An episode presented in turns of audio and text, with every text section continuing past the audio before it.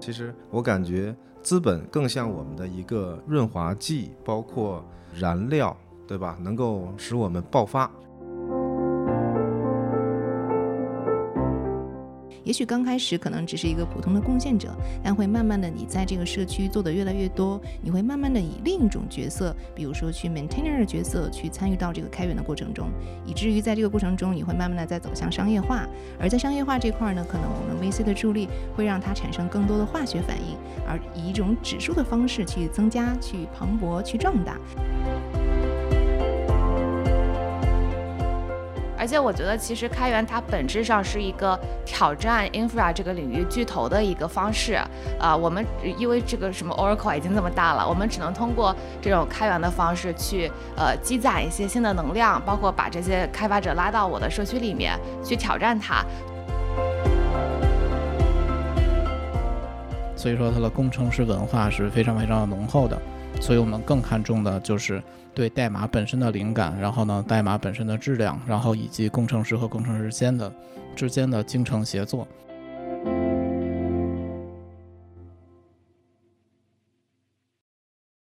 Hello，大家好，欢迎大家继续收听由 Sophia EX 出品的 The Day Way 的播客系列活动。那在今天这期节目当中呢，我们相当于把开源这个生态做成了闭环，因为在之前的节目当中跟大家有分享开源技术、开源社区、开源贡献者，其实在整个生态链当中还缺少一个重要的环节，那就是开源商业化。所以今天呢，我们特意邀请了几位嘉宾来给大家去做关于开源商业化相关的分享。按照惯例，要跟大家介绍一下今天出席的各位嘉宾啊。首先由我们的珍珍，珍珍给大家打声招呼吧。Hello，大家好，我是初心资本的合伙人于珍珍啊，欢迎珍珍。然后另一位呢是是我们的新的朋友张磊老师，张磊老师给大家去做一下自我介绍吧。大家好，我是张磊，Sphere EX 的联合创始人。然 后能看出张磊老师这个真性情。那接下来还有一位老师呢，是我们的老嘉宾了，呃，就是我们的张亮张老师。大家好，我是 Sphere EX 的创始人张亮。OK，感谢各位老师的自我介绍，那我就不多说了哈，已经是我们整个播客节目的这个常驻嘉宾啊，潘娟，Sophia EX 的 Co-founder 啊，也兼 CTO。那么今天呢，我们来跟大家一起聊一下开源商业化的故事。那就从我们的第一个问题开始哦，有请我们的珍珍来给大家去介绍一下，就是。大家呢可能还不太了解关于这个开源啊、资本啊等方面的事情。那珍珍这边能不能介绍一下关于 VC、关于资本或者关于我们初心等相关的情况呢？嗯嗯，好呀好呀。呃，首先我先介绍一下初心吧。初心是成立于二零一五年的一家早期的天使投资机构。啊，那我们从二零五一五年至今呢，也已经投了八十多家早期的公司。那这其中呢，应该绝大多数公司都是做 To B，啊，或者说绝大多数公司都是做这个企业级软件的一些企业。啊，那也包括很荣幸的投到了 Sphere X 这样这么优秀的一个团队。啊，那除了 Sphere X 以外呢，其实初心在开源这块也是有过一些其他的布局的，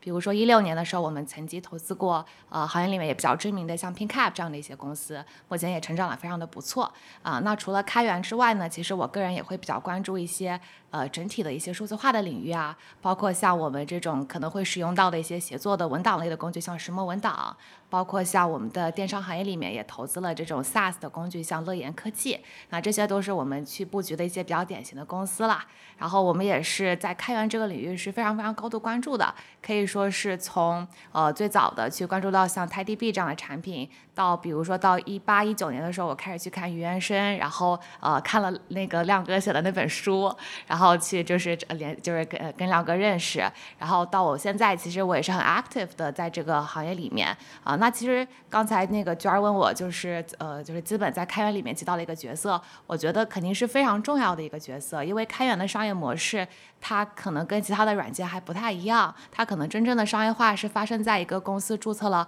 好多年之后。那这个前期呢，它其实是需要去积累一个在开源领域的这样的一个市场影响力的。当你的这个开源产品有了影响力之后，你其实才能够去进行很好的商业化。所以在前期的这个过程是非常需要资本去助力、去推动啊。所以我觉得其实开源它跟整个资本的一个市场的绑定的情况还是非常深入的。包括我们也可以看到，像国外有呃 Confluent 啊，然后像 DataBricks、Elastic、Mongo 等等，其实都是里呃都是因为这个资本的一个支持，所以能够走到今天，也是非常成功的一些开源的商业化的一些公司。所以其实从这个角度来讲，我觉得。呃，肯定就是 BC 在这个领域还是扮演一个比较重要的一个角色，然后也很荣幸今天能来跟大家去做这样的一个交流。嗯嗯，我觉得上来这个问题带出的点就很重要哈。然后因为有很多同学也会关注，哎，那我的这个项目要不要去做商业化呀？呃，或者哎，那我这个开源大家看起来好像就是 public good 哈，然后就只是说为了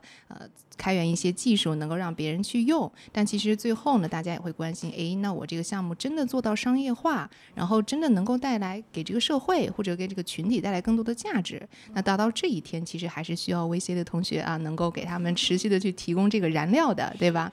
？OK，行。那我刚才也听到，就是我们的初心资本刚才部署的这些公司，其实我也有用过啊，然后也觉得很不错啊。当然，我本身也在 Sophia ES 这个公司当中。呃，那我们就来再跟大家去讲一下，就是关于 Sophia ES 这个故事。那关于这块呢，我觉得不同的这个 Co-founder 他有自己的看法。那首先从我们的 CEO 开始，就是亮哥，您觉得这个呃，咱们这个 Sophia EX 公司的定位以及和咱们资本之间这样的一个关系是什么样子的呀？好的。呃，Sphere EX 这家公司，首先就是说它是一个开源原生的公司。那么呢，针对 Sphere EX 整个的商业模式，然后公司的组建以及员工的挑选，然后呢，都是会对开源感兴趣，然后信任开源价值去做到的。因为大家知道，Sphere EX 是用开源的阿帕奇的 Sharding Sphere 所去成立的一个商业的公司。所以说呢，我们在 Sharding Sphere 的社区耕耘了五年，然后我们会希望能把开源进行的更加的完善这种样子。然后第二呢，Sphere EX 是一个工程师文化很浓厚的一个公司，因为我们呃，首先初创人员基本上都是去写代码的，甚至包括我可能每天也会花一定的时间写代码。因为可能在最终，呃，在某些场景下，Sphere EX 可能最后越走越远，也许我会远离代码，但是至少在现在这个阶段，可能最终还是会花不少时间去放在代码上，因为我们还是希望 Sphere EX 能在 Sharding Sphere 或者其他的商业化的产品上把它的上限提得更高。所以说，呃，我们本身技术创业的人员对。本身写代码的人对我们的工程师其实是非常了解的，因为我们本身就是从这个方面去出发的嘛，所以说它的工程师文化是非常非常浓厚的，所以我们更看重的就是对代码本身的灵感，然后呢，代码本身的质量，然后以及工程师和工程师间的之间的精诚协作这种样子。那第三个 Sphere EX 的特点就是它是一个开放的，因为首先我们是开源公司，开源公司一定是把源代码都开放。那从这一点上看。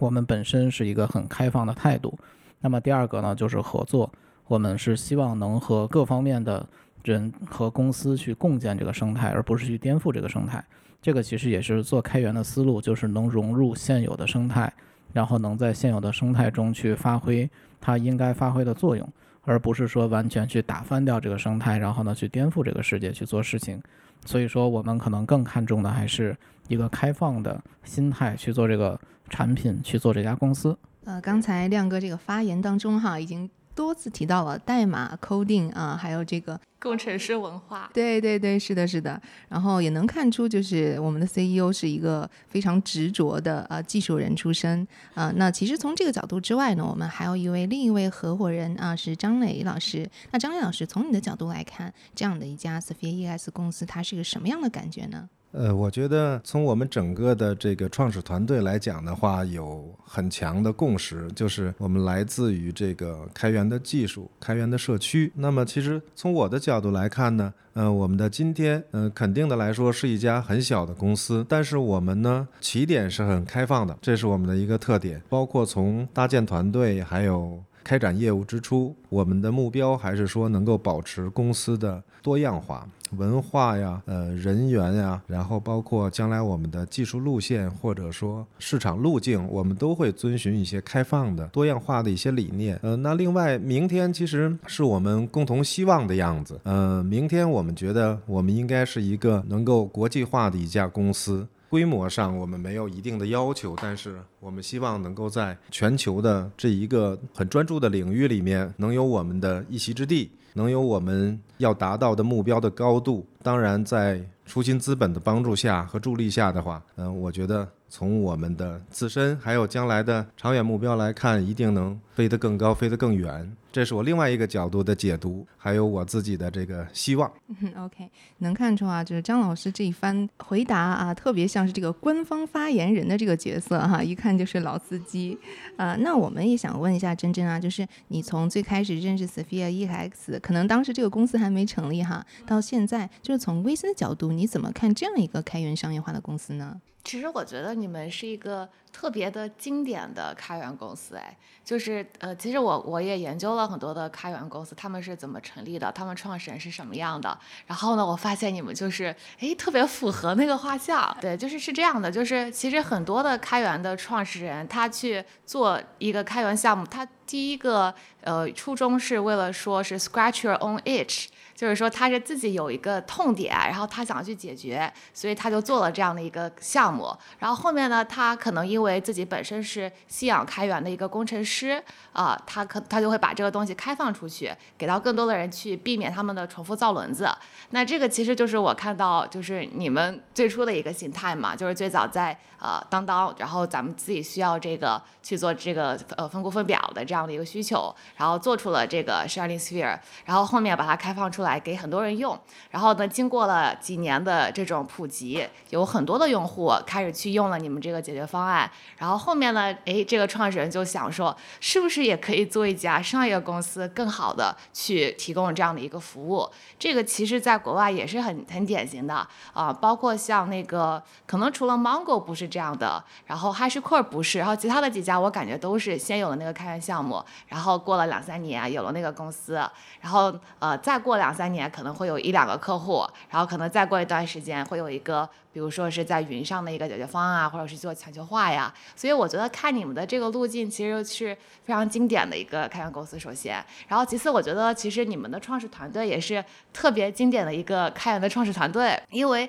其实我也统计了，呃，这个不同的开源公司他们创始团队的画像，呃，其实在国外会非常的多元，但是在国内其实就是还比较相像。像国外的话，他们有这种像呃从比如从 Berkeley 出来的那个，对吧？就是他们会有这个也呃校院。校背景的，然后呢，会有一些自己的那种极客。就是可能从小就喜欢搞这些东西，然后啊什么呃像那个哎搞那个 Linux 的那个哥们儿，他就属于这个类型，对吧？一个大学生。然后还有那种就是大厂的出来的。然后我是觉得说大厂出来的，像从 Facebook 出来的，从 Google 出来的呀，这些是也是在整个互联网爆发之后，呃大厂的 infra 变得这么的完善，然后出现了这样的一个趋势。那其实在中国也是一样的，就是中国呃可能大厂的这个会更更比例更多。但基本上这这群人也都是这个背景啊，其实就像你们之前在这些大公司工作一样嘛。然后你们自己遇到了这么大数据规模量的一些问题，你们解决掉了，再把它开放给整个不同不用呃不同的一些行业去使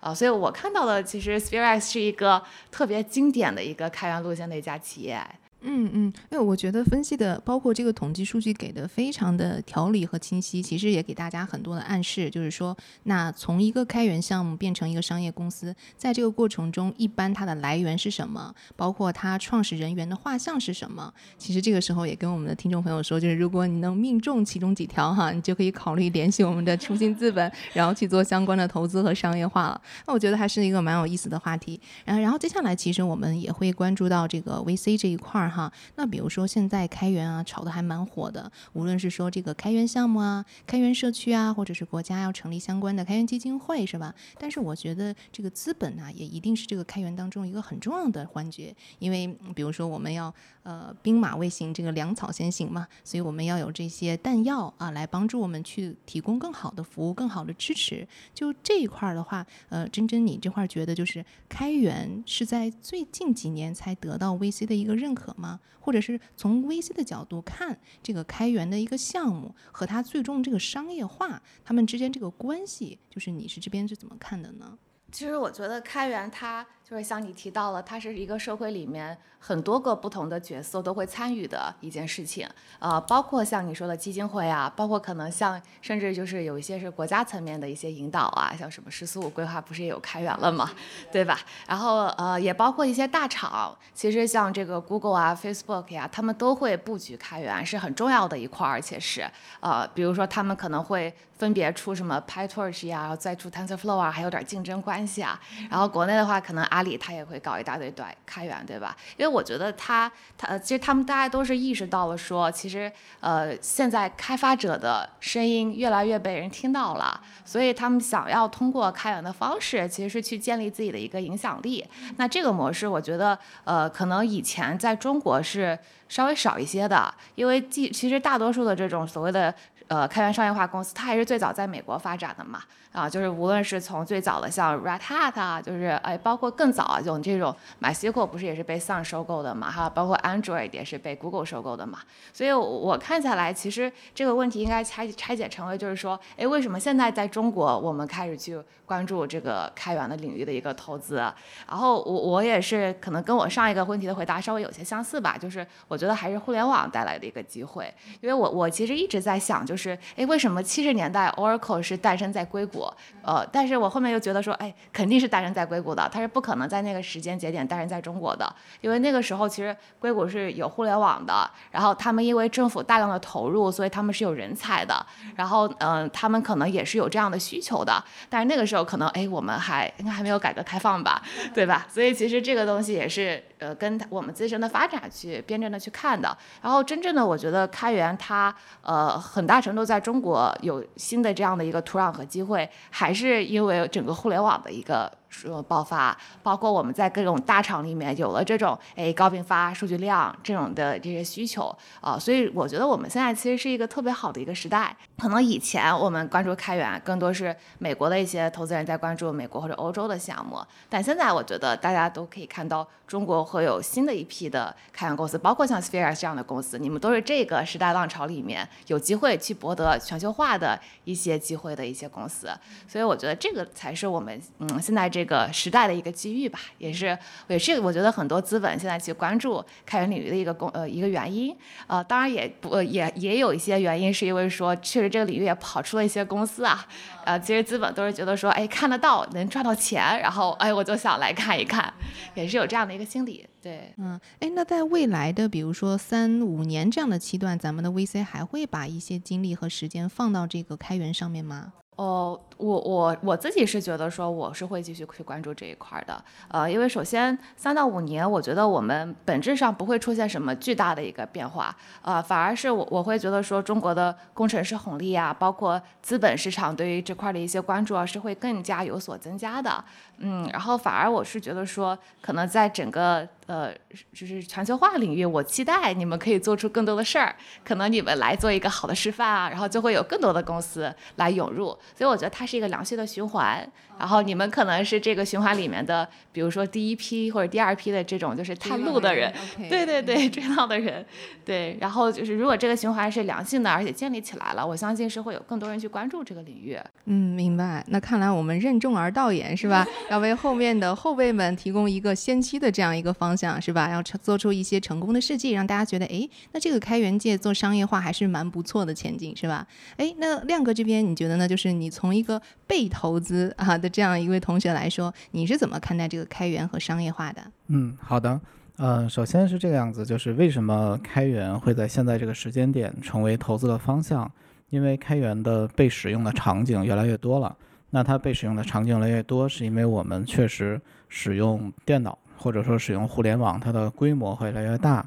然后呢，互联网又把它转向成为，比如说各种企业都会互联网化，那么是一个全民的会把一些我们的。原来纸质的东西或者实体的东西都变成电子化的这样的一个状况，那么在这种呃前提之下，所以说我们现在的社会可能都随着这个去改变。那它在改变的基础之上，那我们就会看到原来的那种经典的开源项目，它可能就不再适合了，因为它可能面向的是同样的一种，比如说体量不大，但是呢确实很精致、很精巧这样的东西，或者说它可能是不开源。也是可以的，比如说像 Oracle，就是在那种情况下出现的。但是在现在这种情况下，我们的场景实在是太多元化了，所以说呢，嗯，我们的 infra 的行业其实就出现了，因为必须是有一个很强的语法去满足各种各样的多元化的需求。那么最重要的一个需求就是分布式，因为我们在单一的节点下是无法再去处理原来我们很经典的这些能用开源或者能用商业化产品去做的事情。那么随着各种互联网，随着大厂的出现，以及随着各种传统行业的互联网化，那么我们这样的需求一定是之前是满足不了的。那么所以说，基于分布式去做开源，基本上可以去看作是新一代的开源，或者说如果我们广义上来说，它可能就算是第二代的开源，因为第三代、第四代可能还会去出现。那么现在的第二代开源产品其实是渐渐的成熟的，因为其实从零六年左右开始吧，那个时候 Hadoop 刚去出现的时候，其实大家可能就打开了分布式的思路，因为它和一开始的分布式就完全不同了。一开始的分布式可能最多的就是像 Java 的 EJB 这种样子，其实是一个垂直拆分。但是 Hadoop 开始，其实我们就知道分而治之、水平拆分、水平扩展这种样子，然后发展到现在，基本上可能也得有十七八年的历史了吧。所以说，随着第二代开源产品的渐渐的成熟，然后呢，我们也深刻的意识到，就是只有开源，然后呢，只有说去调动起来所有的优秀的工程师的力量，然后让他们在反向的去反哺他们的，就是把他们的知识去传播出来、传递出来，去生成他们的智慧的结晶这样的一个产品，然后才能会被大家去认可，才能去满足现有的各种各样的需求。所以说，这个是为什么会在这个时间点，然后开源会爆发，因为它其实经历了很多的前期的积累的。然后呢，还有一点就是国内目前对开源的认知，其实在逐渐的觉醒。然后国内其实不能说开源做得非常非常好，但是呢，所能看到的一点就是大家对开源正确的认知可能是越来越，呃，比较正确了吧。然后或者说更多的对开源有认有认识的人，他希望通过他的步道，去让更多对开源认知不足的人。去产生一些思想的启蒙、思维的变化。好的，那感谢呃亮哥这边的分享。呃，那从另一个角度来说，磊哥你这边怎么看这个咱们公司以及 VC 专门把这个精力放到我们公司上？你是怎么认识这样的一个现象的？嗯，我觉得呃。还是回到刚才开源那个话题，我还想补充一点啊，就是我一直在考虑开源，但我不是一个技术的人，所以从市场的角度啊，我自己的解读跟思考是什么呢？就是开源更像一种成长，它其实是就像一个人的成长阶段一样的。那可能我是一个学生阶段。我通过很多大家共同学习不同的一种方式，然后贡献自己的一些知识，我也学得了大家共有的一些知识，共享的一些知识库啊。那么最终我的成就感来自于我有很高的成绩作为我的一个呃这个标签儿，或者我这个人的这个认可。那么随着人的成长之后，那我积累了一定的经验，剩下的就是商业化部分，开源的商业化。我觉得更像是一种，嗯，真正的价值的跃迁，或者叫做价值的变现。另外一种成就感，一种成年人的成就感，就是我在结束了学生阶段之后，啊，我希望我的这些成绩，呃，表明的我的真实的本事、本领、知识，能够给社会带来真正的价值，能够给别人的生活、我的生活带来更美好的东西。所以，这个是我觉得说。开源做商业化是两个不同的人生阶段是一样的。其实开源是手段，不是目的。那最终商业化呢？其实也是一种手段，只是在人不同的年龄、成长阶段追求不同的成就感跟价值的体现的方式不同。但是人总是要从少年到青年到成年，最后到老年，整个的一个生命周期。所以开源可能有更广阔的方式让人可以去探索。那么。其实，在成年人之后，我们还能够做什么？它的可能性有可能就是远远的去超出我们的想象跟规划，可以做得更多。那么，我觉得开源的商业化之后，还会有很丰富的想象空间。是这样，这是我对这个开源我自己的非技术的一些思考。呃，那其实从投资领域，其实呃，只是作为一个第一次接触这个资本融资方式去创业的一个人。那么，其实过去一直在做市场方面的探索，所以我还是从市场的角度，还要从市场的一些体会来谈这个事情，就是还是价值、价值理论。就是我觉得说，真正有价值的事情，当然了，大家都有共识的，就是一定是长期的，对吧？长期去体现这个价值出来的，而且呢是一种真正能够指数型增长的。不论对于个人的成长，还有说一个企业、一个经营实体，它的那个长期成长来讲，我觉得是符合贝索斯的这个飞轮的这个一套理论的，是吧？就是在零到一的过程之中，怎么去搭建一套体系，让它足够的强壮、足够的科学、科学的能够运作起来。那么呢，剩下的事情呢，其实我感觉资本更像我们的一个润滑剂，包括燃料。对吧？能够使我们爆发。如果是机械这个运动的话，那一定是润滑，还有说给我们以助力，对吧？燃烧能量。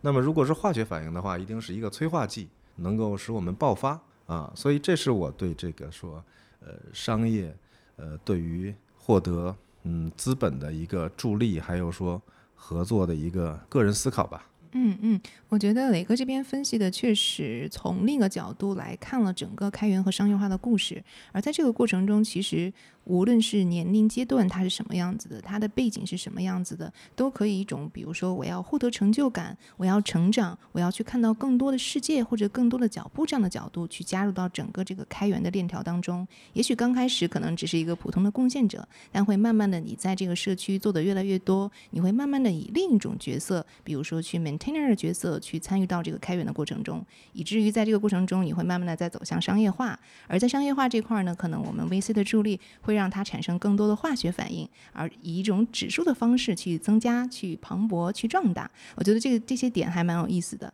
那最后呢，也是大家会比较关心的一个问题，也是想问一下珍珍，就是在呃咱们 VC 这块，就什么样的项目或者什么样的这个呃创始人，咱们 VC 会更愿意给他相关的助力呢？或者你是怎么看这一块的呢？嗯。对对，其实我是一个天使投资人，所以我最看重的呢，其实是我投的那个人是谁。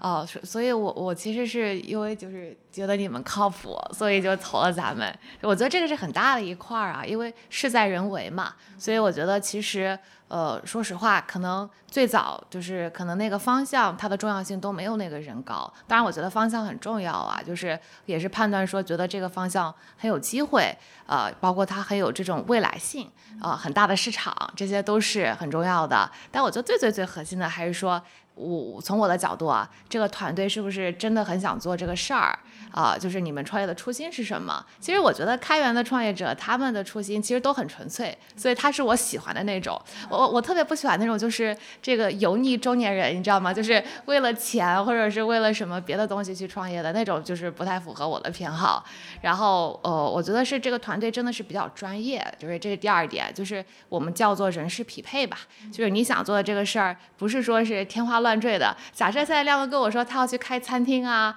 或者他要去做一个打打车软件啊，这可能我都会觉得，哎，哥们儿，你算了吧。对 对对。对，但是他他做这个事情，他都做了这么久了，对吧？他本来就是做这个呃 Shining Sphere 做了做了这么多年，然后你们也一直在运营这个产品和这个社区啊，包括你们也一直在开源的这个圈子里面，所以我觉得你们的这种人事匹配是特别高的，而且你们团队很完整。比如说你们拉上了像磊哥这么有经验的同学，对吧？来来带一带你们去，就在这方面去做一个补充。所以我觉得这块可能是我作为一个早期的投资人比较看重的了。然后我觉得，就是专门在开源这个领域的话，我还会看重一点，就是我我觉得咱们要做一家全球化的公司，因为我觉得开源它本身就已经没有国界了，你不能说是美国有一个叉叉叉，所以我做一个中国的叉叉叉，就是这个逻辑是在开源领域不太成立的，因为美国那玩意儿是开源的呀，对吧？就是而且我觉得其实开源它本质上是一个挑战 infra 这个领域巨头的一个方式，啊，我们因为这个什么 Oracle 已经这么大了，我们只能通。通过这种开源的方式去呃积攒一些新的能量，包括把这些开发者拉到我的社区里面去挑战它，所以他们往通通呃我往常都是去集中在一个细分品类里面去打的，呃基本上不太会有说我要做一个特别大而全的一个东西。啊，所以其实我觉得在开源这个领域里面，呃，你是得要有一个很好的切入点的，别是那种就是已经有好多人给你做过了，你还要再做一遍，就那个就没什么意义了嘛。OK 啊，其实刚才通过真真的回答哈，我也能感受到，比如说像人事匹配啊，然后整个它这个业界的前景呀，还有你加入的时机、团队成员，包括你这个技术的切入点和创新点有没有存在，这些点可能是对听众朋友如果说非常感兴趣要做开源创业的哈，可能要重点去关注的。OK，其实刚才给大家一起聊的都是一些比较专业性、行业性的问题。其实除了这些专业性和行业性的问题之间呢，其实 VC 和创始团之间总会有一些有趣的故事，想给大家一起去 share 一下啊。那我们也来问一下，比如珍珍，你觉得当时你看中我们的时候，有没有发生什么让你觉得印象很深刻的事情呢？有啊，就当时就是当时你走进我们办公室，我们所有人都被你吸引了。然后，然后你走之后，我们好几个同事都说：“哎，那个女神的微信能不能推一下？” 就是对你印象特别深刻，因为首先我觉得开源领域就是呃，其实女性很少。然后我觉得就是能够把一个事情讲得那么的清晰。是当时是让我们对你们印象很深刻的，然后后面呢，对加分项，然后后面其实投资了咱们之后，我觉得就是对亮哥也是印象很深的一个点，就是他经常找我聊天儿，就是他是我的这个就是投过的技术男里面最喜欢唠嗑儿的，然后就是对。对对对，就是有各种各样的问题，都会很主动的来跟我沟通。其实我觉得特别好啊，就是呃问题贼多，但是我我我觉得就是比很多的这种不听劝，然后很轴，然后自己干干完了之后来再跟我说的那个方法要会好很多。所以我其实觉得作就哎作为一个码农，对亮哥这个沟通能力是特别厉害的，就是我我我当时是有这样的一个很深的一个印象的。那那亮哥这边呢，有什么回击和回应吗？啊，第一次去初心的办公室会被娟儿吸引吗？因为我感觉好像里边都是女生啊，好像男生很少，只有只有一位。不不，我我的这个吸引力啊，不光是在男生，女生也有，好吧？然后第一次见真真，我印象中应该是在那个爱琴海的那个餐厅里边，对吧？然后吃的好像是一个澳门小吃。哦，对，我就吃了个蛋挞。啊，对，是的，是的。然后当时其实聊了聊相关的事情，然后。就是其实当时也没想过要去创业，然后当时你就想了，但是当时你不知道怎么找市场合伙人，哦，所以你就问我这个问题，然后我也很懵，但后面你找到了，然后你就创业了。当时其实没有真的动心思去创业，当时只是去探索各种的各种的可能性嘛。但是呢，就是再怎么说，就是比如说用 Sharding Sphere 是不是适合创业，其实当时还并没有想得很清楚，因为 Sharding Sphere 毕竟已经开源了嘛。然后呢，并且大家可能当时的神奇 sphere 也不是说进了阿帕奇的基金会，然后也没有做到像现在这种样子，可能毕竟可能呃感知度，就是说大家的认知度认知度还比较高，所以其实也还挺犹豫的。包括当时应该是去去京东时间并不长，然后还是希望神奇 sphere 在京东能有更多的打磨，所以说还是一心一意的去做那些事情嘛。但是呢，就是和你聊完之后，其实也在想，就是也许。把一个 infra 的开源做到最好的方式可能是创业，因为在任何一个其他的大厂，它可能会受到一些大厂的倾斜，因为他们总是可能会先做一些跟自己业务相关的事情，这个其实很正常。但是呢，我们想去做开源，包括就是如何和世界的开源去接轨，其实更多的是应该去接到和梳理中立的需求。我觉得亮哥说的特别好，对，就亮哥刚刚提到那个爱琴海那次吃蛋挞，然后我就记得亮哥跟我说，啊，我可能还要一年到一年半之后才出来，然后一年半之后果然就收到了他的微信，然后我当时就觉得，哇，这哥们儿怎么这么靠谱啊？怎么说到做到啊？我我觉得可能当时吃饭的时候就已经埋下一个种子啊，只是说需要一定时间让它发芽，然后慢慢的随着我们另外一位合伙人张雷老师的加入，那可能这个发芽就开始。开花了。那张磊老师这边呢？你当时是怎么呃感觉这个亮哥把你拉入伙这样的一个举动的？啊，首先啊，刚才听你们这么说，我首先要感谢爱琴海，确实说明在爱琴海说的话是 算数的。那我觉得是机缘，还有真是缘分吧。创业这个事儿呢，其实我还是那个另外我个人的想法，就是它是一种思维方式，创业。对吧？怎么讲？人在不同阶段都会萌生这个想法的。比如说，随着你能力啊、经验的积累啊，然后都会想自己干点什么，这是最原始的创业的冲动，对吧？那剩下的就是交给机缘。而且说，呃，就是你积累的能力啊、方向啊这些在哪儿？所以你像我发现以前我在外企的很多同事，那么其实到了嗯三十五岁以后的话，很多人愿意退休，我移民。然后在国外只有一个条件，三点下班我可以去钓鱼，然后我家的后院里可以有路，对吧？就是这种环境。那么没过些年呢，四十左右他们又都回来了。所以我觉得说，就是在不同的阶段的话，可能，呃，你身上积累的一些东西，对吧？经验能力，那其实不会白费的，都一定是呃要有一个这个能够释放或者是。嗯，价值变现的那么一个机缘的，所以这个思维方式都有。那可能我也曾经萌生过，包括我自己也开过这，比如小的餐馆啊，对吧？小的生意呀，是吧？其实那都是对自己一种一种一种打磨，没有更大的机缘的情况下啊。那其实回过头来就是说，一直在自己干了二十多年的一个行当里，在找好的技术的这个项目，然后再找好的呃技术的合作伙伴，这个其实也是一个。就像找另一半的那么一个过程，对吧？要互补，要聊得来，对吧？然后说说到趣事呢，其实我特别特别想说，就是呃，我对张亮的认知，就尤其是在这个技术的执着这方面，我总结他给我印象最深的就是一个关键词，就是懂我。怎么讲呢？就是在技术上一定要懂我。然后呢，其实呃，包括我的合作伙伴，那我的这个，包括我的员工，包括我的客户，我的市场。特别是说，我们在内部在在在也是在评价哪个投资人什么样的投资人，对于我们是最最合适的，能够这个呃伴随我们长远发展下去的。所以它的关键词依然是懂我，他要懂我的投资人。那么其实我们选到了，而且呢，对吧？我们将来也是会沿着这样一个。呃，一个一个思路啊，所以这个懂我是他技术的一个执着和执念。嗯，其实我觉得在我们开源的发展过程之中的话，这一点对于我们将来融资啊、市场啊，其实也都是可以浓缩成这样一个词“懂我”。这一点也是我们很看重的。对，是的，其实做技术的创业很关键的一点，还是可能双方相互去理解。然后呢，我们肯定也会理解投资人的诉求，因为投资人肯定也不是说完全没有诉求去投资嘛。但是呢，投资人肯定也会理解，就是我们可能不是说半年以后就能去有商业的营收，然后呢，半年以后就一飞冲天。它一定是一个长期的要去做的事情，而且尤其是像技术这些，其实它是细水长流的。然后呢，它不会说突然变好，突然变差，然后都是一点一点去累积的。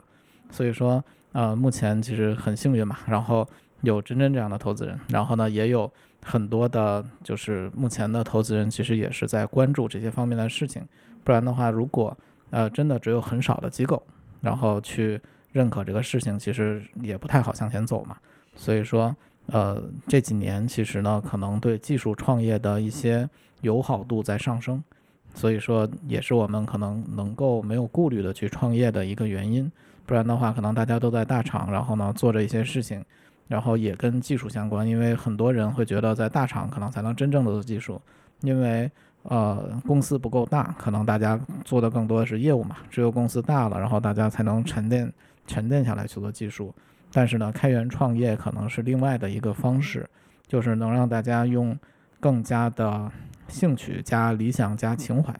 的方式去创业，并且在这个过程中能快速的去提升能力和技术影响力，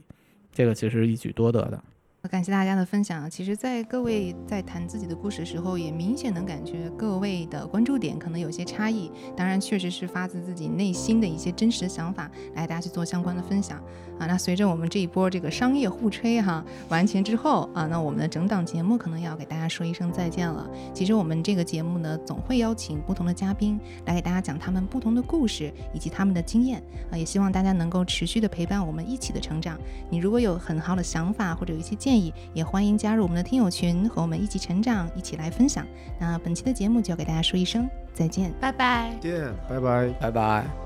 The Dayway 播客听友群正式开通了，只需要在 Sophia EX 公众号回复“播客”两字，即可进入听友群。快来和我们一起参与话题投票，还有机会参与节目录制哦。下一个嘉宾也许就是你。